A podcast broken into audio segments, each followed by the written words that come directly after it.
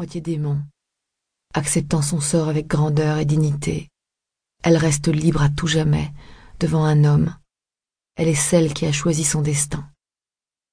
Cette petite fille naïve, puis cette jeune femme, à la frontière de la névrose, laisse à son amant incestueux des roses et un vase vide. Il n'y a pas de faute puisqu'il oublie, juste un souvenir furtif d'un visage et d'un bouquet.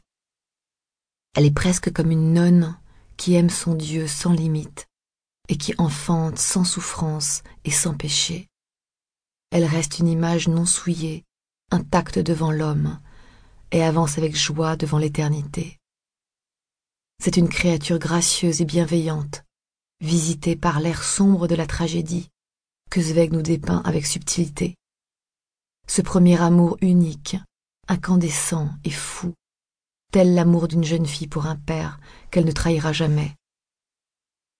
Elle choisit un être abandonnant, auquel elle enlace son âme abîmée, et accepte sans résistance et sans regret cette bataille livrée contre elle-même. Une héroïne digne de Henry James, telle une bête dans la jungle, elle nous émeut et nous sourit. Ne pas se reconnaître soi-même nous amène à ne pas être reconnu. Elsa Zilberstein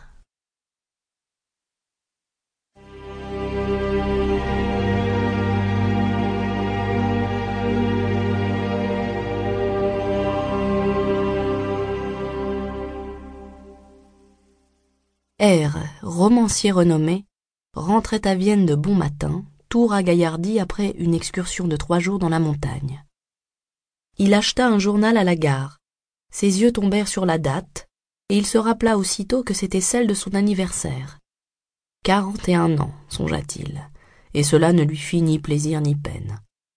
Il feuilleta sans s'arrêter les pages crissantes du journal, puis il prit un taxi et rentra chez lui.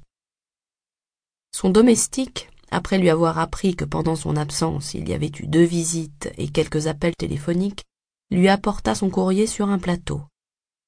Le romancier regarda distraitement les lettres et ouvrit rapidement quelques enveloppes dont les expéditeurs l'intéressaient. Il mit provisoirement de côté une lettre dont l'écriture lui était inconnue et qui lui semblait trop volumineuse.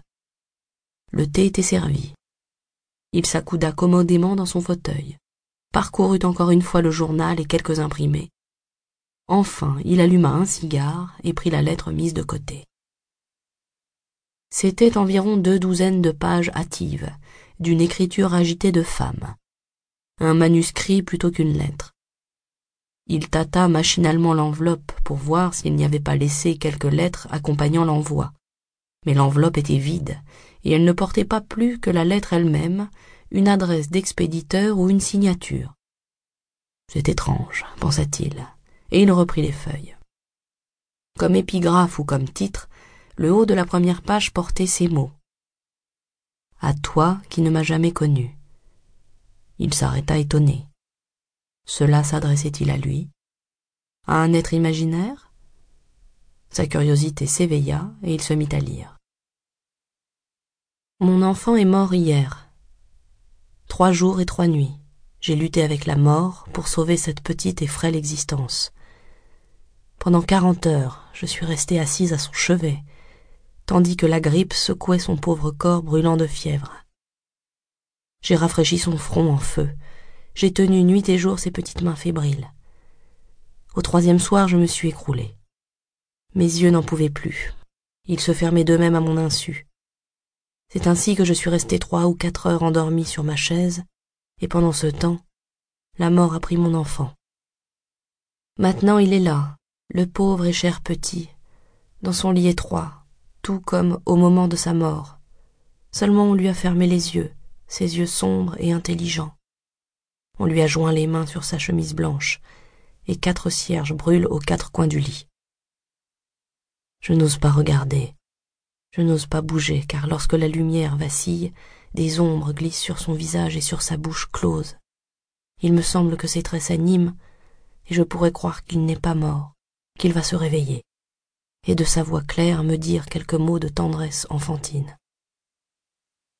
Mais je le sais, il est mort, et je ne veux plus regarder pour n'avoir plus à espérer.